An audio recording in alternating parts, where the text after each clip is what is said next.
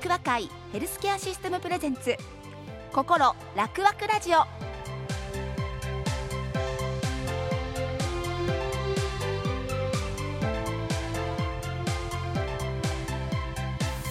おはようございます。楽和会ヘルスケアシステムプレゼンツ心楽和ラジオ。パーソナリティの井上さゆりです。この番組は地域の医療を支える楽和会ヘルスケアシステムから毎週医療現場の先生をはじめ医療関係の方々にお越しいただいて皆さんの健康な暮らしに役立つ話題や現代の医療についての情報を伺ってまいります、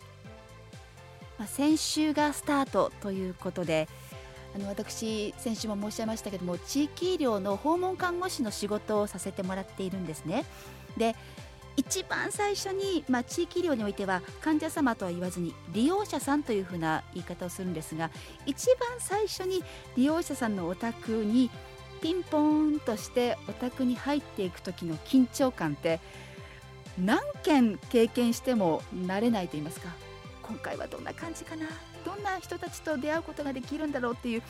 ワクワク感とドキドキ感が両方併設するといったそんな感情にいつも駆られるんですけどもこの番組のスタートもそうでございました。ただもう一気に先週の もう前半で素敵な先生だったんですよね。今週もその先生が登場します。今日はどんなお話が聞けるんでしょうか。この番組は楽和会ヘルスケアシステムの提供でお送りします。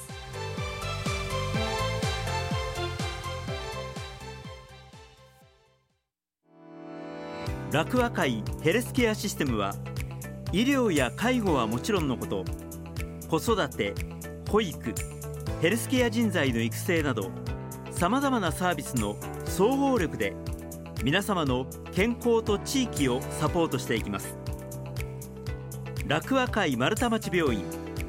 楽和会音羽病院をはじめ170の施設と6000人を超えるスタッフが健康を支えます。健康を支える総合力。楽和会ヘルスケアシステム。心楽々ラジオ。今日のゲスト先週に引き続いての登場です。楽和会ヘルスケアシステム総院長楽和会丸太町病院院長京都府立医科大学名誉教授の細川豊先生です。先生おはようございます。おはようございます一週目を終えましたけれども先生ご感想などありました？緊張しています。嘘嘘嘘嘘。全然だと思うんですけれども。あの先週はまあスタートした番組ということで楽和会の創設のお話そして楽和会ヘルスケアシステム。これがですねあの医療や介護だけにとどまることなく医療介護保育教育と本当に広い分野で地域の皆様を支え続けている。それが楽和会ヘルスケアシステムなんですっていうようなお話をいただきました。今週はですね先生がまあ、院長をお務めになっている楽和会丸太町病院について深掘りしてお話しいただけたらなと思っておりますのでお願いいたします。はい、はい。まあ、あの1967年に最初に、えー、私が勤務している丸太町病院が開設されました、えー、そして1973年に医療法人社団楽和会が創設されました。はい。いろんな方がラジオを聞いてくださっているので場所を説明いただけますでしょうか、はい、丸太町通りをずっと西に行きましてですねまあ、あの堀川通りそれから千本あるんですけども、はい、その千本からさらに西に七本松通りと言われる、まあ、昔からある通りがあるんですけども、その丸太町の通りの七本松の北西の角っこにあるのが、まあ、丸太町病院ということになります。あの公共の交通機関でいうとどうでしょう？JR の円町駅から近いんでしょうか？円町からも近いです二条駅からも近いです。であのシャトルバスが運営されてますので、うん、まあ、2条からでも十分来れると思うんですけどね、まあ、歩いても10分ぐらいですけどね。なるほど。ということはもう皆さんの想像の中であの京都のまあ市内のまあ中心にあるような場所にある規模的にはどういった診療科やあのベッド数などがあるんでしょうか、はい。まあ、実はベッド数は150ということでまあまあ病院としては小規模な病院だと思います。うん、にもかかわらずですね実はあの常勤医が51名ということでこれちょっとびっくりされる方が非常に多いんですけども、はい、まあ、そういった中で、まあ、内容が結構濃くですね、はい、まあ、救急の症例だけで、まあ、年間も3500ぐらいという感じな、まあ、救急車が多いんですけどね。すごい、はい、で手術数もですね、まあ、数で言うと分かりにくいんですけども、はい、まあ、京都には大きな病院がいくつもあるんですけども、えー、まあ、あの丸太町病院には、まあ、整形の、まあ、常勤医が、まあ、6人ぐらいおるんですけども、はい、まあ、3倍ぐらいいる大手の病院の年間手術数と同じ数をこなしているんです。それは素晴らしい、はい、ただただですね、はあ、その数をこなしてても内容が濃くなければ、ええ、あまり僕は意味がないと思うんですけども、はい、まあ、実はあの自分が院長やってるから言うわけではなく、はい、まあ、整形科これはまあ関節つまり股関節膝関節それから肩関節を中心になるわけなんですけども、うん、それとまあ最近多いのが腰痛腰椎ですね、えー、頸椎とかのまあ脊椎関係なんですけども、えまあ、これを専門にしている先生たちが非常に腕がいいんです正直言いまして。で、まあ、最初に紹介された時にもともと麻酔科出身なんですね私、はい、皆さん方まあ麻酔科医ってあんまり馴染みはないんですけども実はあらゆる手術の麻酔をかけるわけですのではい、でそれも麻酔科医って人が不足しているので一つの病院だけにかかわらずいくつかの病院に派遣されることも非常に多いので、はい、いろんな先生の手術いろんな科の手術を見てきてて、うんうん、ある意味すごく目が超えてるんです。なるほど。だから我々の目はごまかせなくって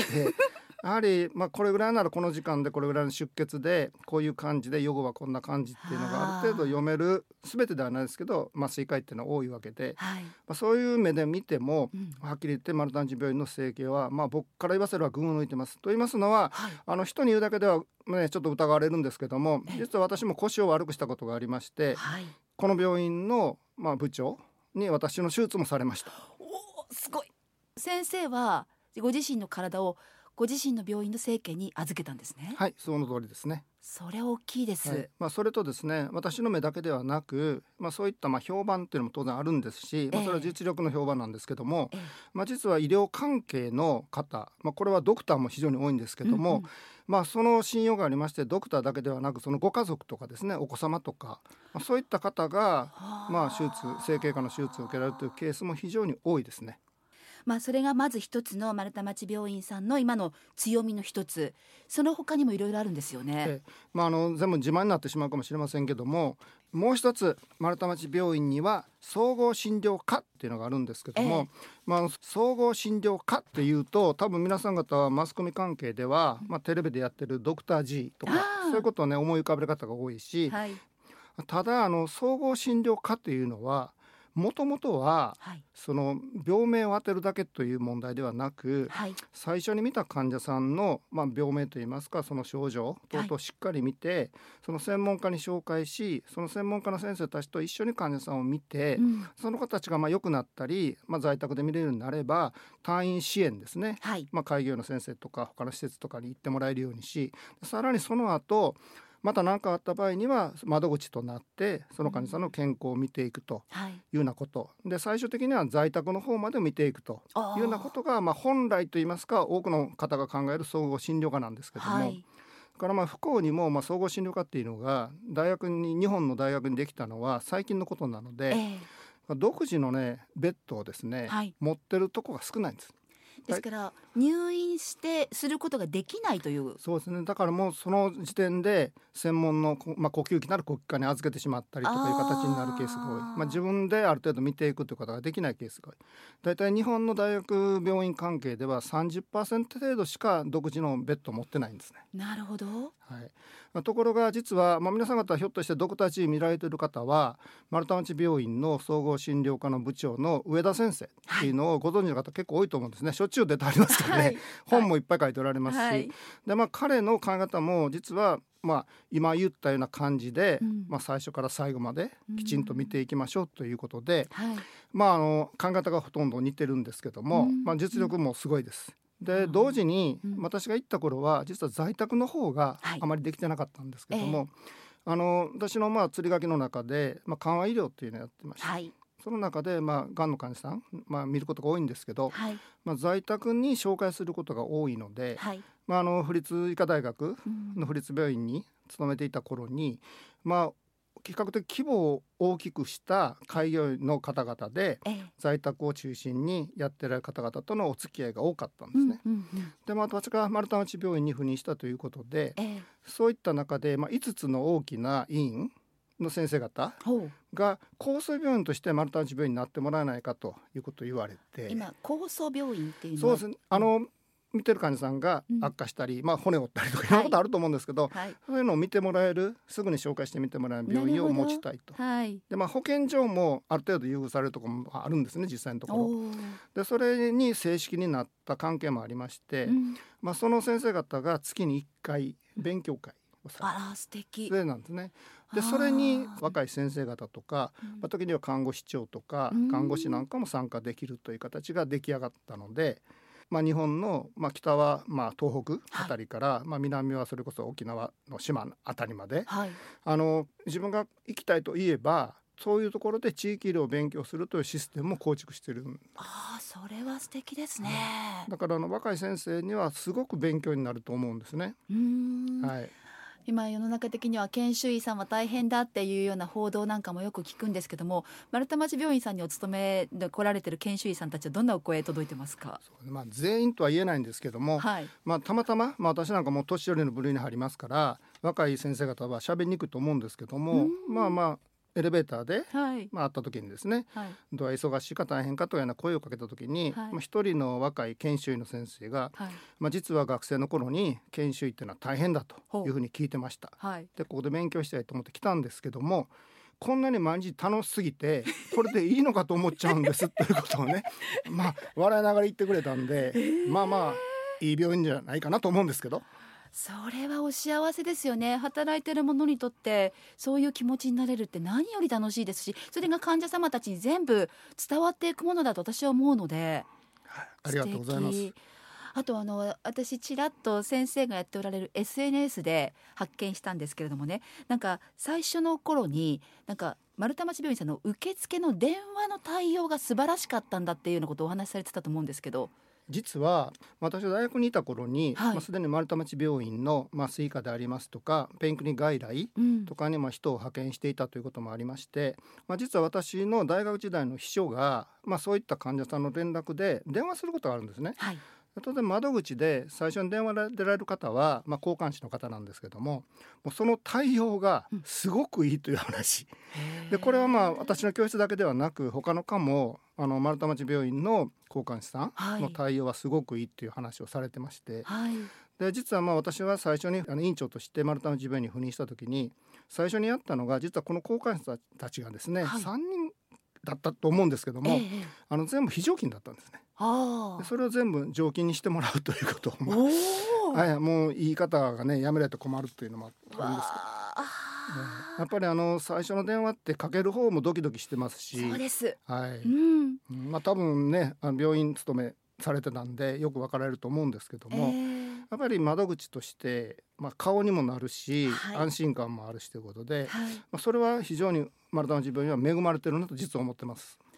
あとまああのいろいろとお話伺っている中で私もちょっと興味がある地域連携っていうところがすごく充実しているんだっていうお話も含めてありました。今後のその丸太町病院の在り方っていうのはもうすでに先生が就任されてから5年6年経ってるんですよね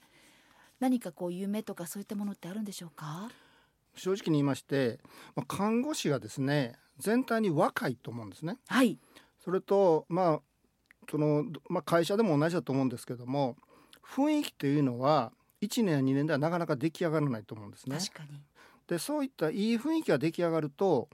新しく入ってきたスタッフこれは看護師だけに限らないんですけども、うん、まあ、それが当たり前になっちゃうんですよね。うんうんうん、ですから良ければ良い方に染まるし、はい、悪ければ悪い方に染まっちゃうんですね。はい、まあ、そういった意味で、まあ、病院であるにもかかわらず、まあ、そこここからですね、うん、笑い声と話し声が聞こえて。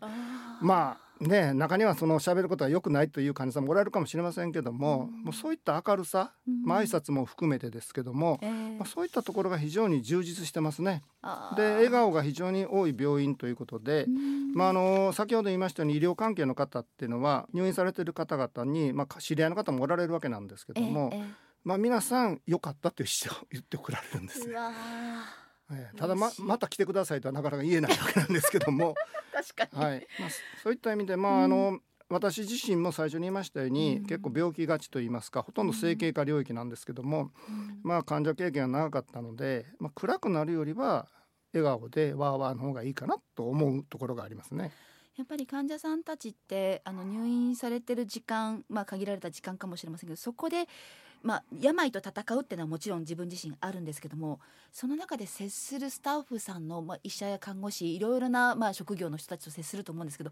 皆さんからもらうエネルギーって凄まじく大きいと思うのでその明るさっていうのはとてもパワーにつながると思います。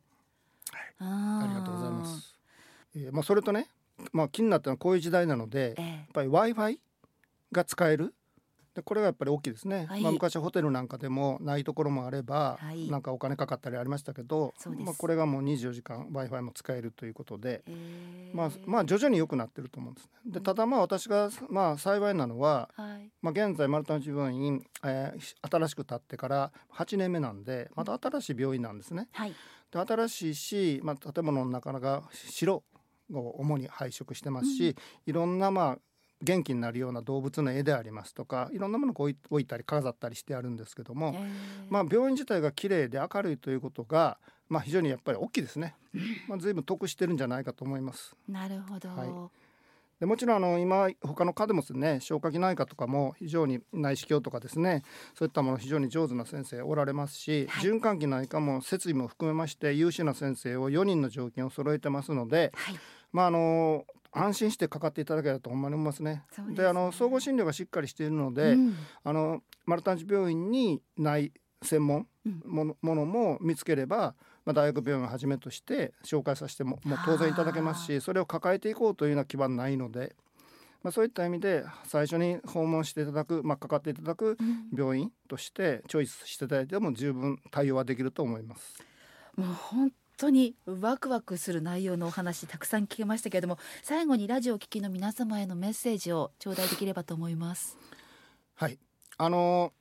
まあ、医療者にもよく言ってるんですけども我々はしょっちゅう、まあ、手術でありますとか主な、うん、重病でありますとか、まあ、患者さん見てるんですけども患者さんにとってはお医者さんにかかったり病院に行ったりするのが一生に1回あるかないかなんですね。ですからまあ我々あの笑顔を作り楽しくやってるんですけども自分たちだけのことではなくや患者さんの気持ちはそういうもんだということを理解して対応するようにということを考えています。はい、まあ、あの全員が全員うまくいってるわけではないと思うんですけども、まあ、明るさに関しましてはいいと思いますので、はい、まあ、あのぜひ利用していただいたらと思いますね。はい、はい、はい、今日はありがとうございます。えー、今日のゲストは楽和会ヘルスケアシステム総院長楽和会丸太町病院院長京都府立医科大学名誉教授の細川豊先生でございました。ありがとうございました。ありがとうございました。健康を支える総合力楽和会ヘルスケアシステムプレゼンツ。心楽和ラジオ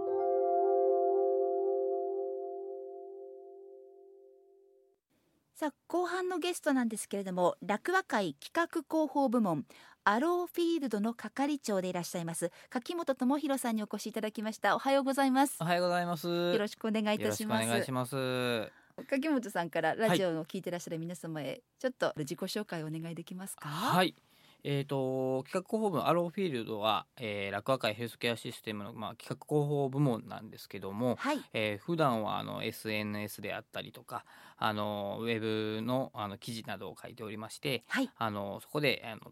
当会のあの今の情報とかをお伝えしております。なるほど、はい、ですから番組通じて登場している楽之助くんも、はいはい。はい柿本さんがいろいろな形で関わってらっしゃる。ね、はい。そうですね。この楽之助くんもあの X あのツイッターであったりとか、はい、TikTok のアカウントとかも持っていたりですとか、はい、あとまあ LINE スタンプですとか、うん、ちょっといろいろあの展開をしておりますのでそれをこうどう楽之助君を通じてあの落語会を知ってもらえるかっていうものを日々ちょっと考えてあのプロモーションなどしております。なるほど。はい、そんな柿本さんが今日ラジオを聞いてくださってる皆様へぜひお伝えしたいイベントがあるそうですね。はい、はい、そうですね。はい。あのー、今回あの皆さんにお伝えしたいのは、えー、第20回ラクアメディカルフェスティバルというイベントなんですけれども。第20回20回目を迎えるんですね。はいそうなんです。ラクアメディカルフェスティバル。はい、うん、これはいつどこで？はい。10月14日土曜日から。はい、えー、22日の日曜日、えー、約2週間ですね、はい、はい、こちらがあの会場が楽和会ヘルスケアシステムのあの施設があの会場になっておりまして、はい、こちらの期間中、えー、25会場ございます。楽和会ヘルスケアシステムの各会場25会場、はい、例えばあのお話出てました。例えば病院であったり、はいはい、介護施設や保育園、はい、たくさんお持ちですよね。そうですね。それらが会場になる。あ病院であったりあの保育園児童館であったりとか、はい、はい、あの介護施設とかがあのその期間中の会場になってますね。なるほど、はい楽はメディカルフェスティバルは毎回あのテーマというものを設けておりまして、えー、と今回のテーマが楽和会が地域とともに考える未来のまちづくり。というテーマで、はい、あの行っております、うん、こちらのテーマをもとに各会場で、あのテーマに沿った企画であったりですとか、あの催し物を行いましてあの地元の地域の方に向けて、うん、普段お世話になっている方とかに向けて、えー、地域に還元するという意味も込めて、はい、あの出店であったりとかあの職員があの演奏をしたりですとか演奏。はいあのあと講演会やったりですとか、あの健康のこととかも考えられながらあの落語会のこととかも知れたりとか。なるほど、はい、あとこういったあの施設があるんだなっていう新たな気づきがあったりですとかそういったことがあの知れるようなあのイベントになっております。ですからフェスティバルに出演されるのは日頃病院なり介護施設、まあ、保育園なんかで働いておられるさまざまな職業の職員の方々が、はい、まあ、地域の皆さんに向けての、まあ、還元というかプレゼントの気持ちを込めていろいろなことをやっている。そうですね。あとその例えば学生さんが参加するものもあったりするんですって？そうですね。あの楽和会京都厚生学校というあの看護学校がありまして、うん、そちらもあの会場になっております。その中では、えーと、学生があの参加して、うん、あの模擬店であったりとかあの地域の子どもたちに向けてあの看護体験ですとか、うん、そういったあの楽しいあの催し物とかもしております。なるほど。はい。あと高校生のコーラスなんかもあったりするんですって？そうですね。あの地域のあの地元の高高校ですとかあの学校の子たちを招いて、うん、あのステージでの演奏ですとか吹奏楽部の演奏ですとかそういったものの、あのやる会場もあります。どこで、はい、あのどの日に何が行われてるかって事前に知ることできます？あそうですねあのパンフレットが京都市内の公共施設に、はい、あの置いておりますのでそちらにはあの各会場が何日に何をやるかっていうものがあの詳しく書いております。うん、あとまたあのラクアメディカルフェスティバルのあの今回の特設ウェブサイトもございますので、はい、あのラクアメディカルフェスティバルと検索していただきましたら、はい、あのそこのホームページの中でもパンフレットのデータがありますので、はい、そちらでも詳しくあの見ることができます。そしてこのラクアメディカルフェスティバルの期間中に、はい、またもう一つ素敵なイベントがあるんですってね。あそうですね。あの10月15日の日曜日なんですけども、はい、こちらはあの左京区の京都市官業館え都メッセで、えー、第33回楽和会ヘルスケア学会という催し物があります。ほうこれはちょっとなんか硬そうな感じですね。そうなんですよ。ちょっと、あのわりかしメディカルフェスティバルの中でもアカデミックな、うん、形にはなるんですけども、はい、あのこちらのイベントはあの落和会が企画しているあの学会、まあ、発表会みたいなものでして都メッセのワンフロアをちょっと貸し切りまして、えー、落和会の職員がですね、はい、あの発表者となって日頃の症例ですとか、えー、あの業務改善ですとかっていうのを、うんうん、えー、医療介護保育それぞれの分野で、うん、あのカテゴリーを超えて、はい、あの発表し合うというところで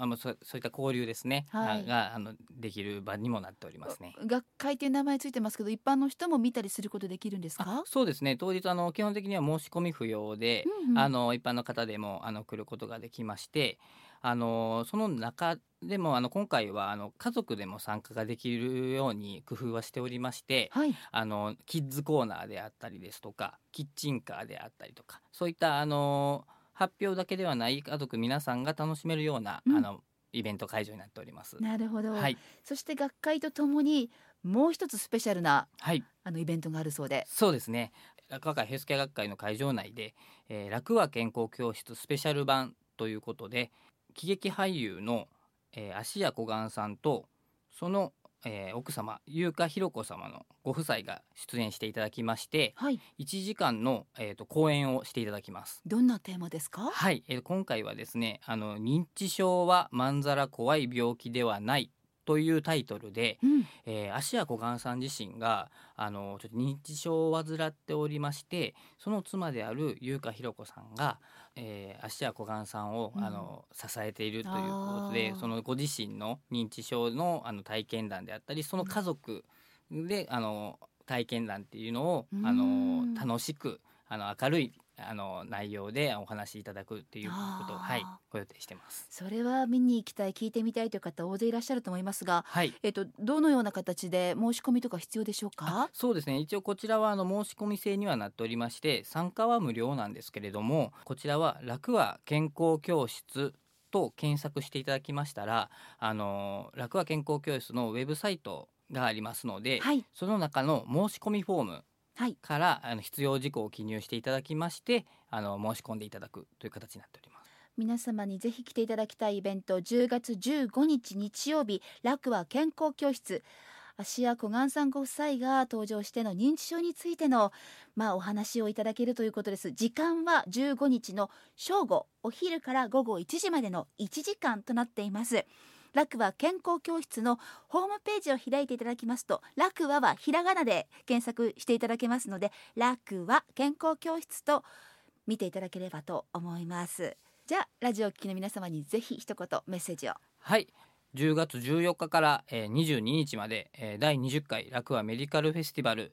京都市内また一部、えー、東京も滋賀の会場もございます。ぜひ皆さんお近くの会場まで足を運びになってご参加ください。よろしくお願いいたします。今日は楽和会企画広報部門アローフィールドの係長柿本智博さんにお話しいただきました。ありがとうございました。ありがとうございました。楽和会ヘルスケアシステムは医療や介護はもちろんのこと子育て保育ヘルスケア人材の育成などさまざまなサービスの総合力で皆様の健康と地域をサポートしていきます。楽和会丸太町病院楽和会音羽病院をはじめ170の施設と6000人を超えるスタッフが健康を支えます。健康を支える総合力楽和会ヘルスケアシステム。皆さんいかがでしたでしょうか？心楽々ラジオ。もう2週にわたっての細川院長の楽しいお話に私はもうすっかり魅了されました。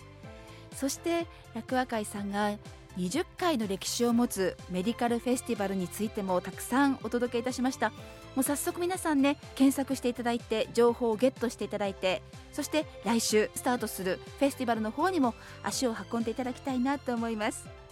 さあそして次回はどのようなお話が聞けるでしょうか？また来週お耳にかかりましょう。ではこの辺でお相手は井上さゆりでした。この番組は楽和会ヘルスケアシステムの提供でお送りいたしました。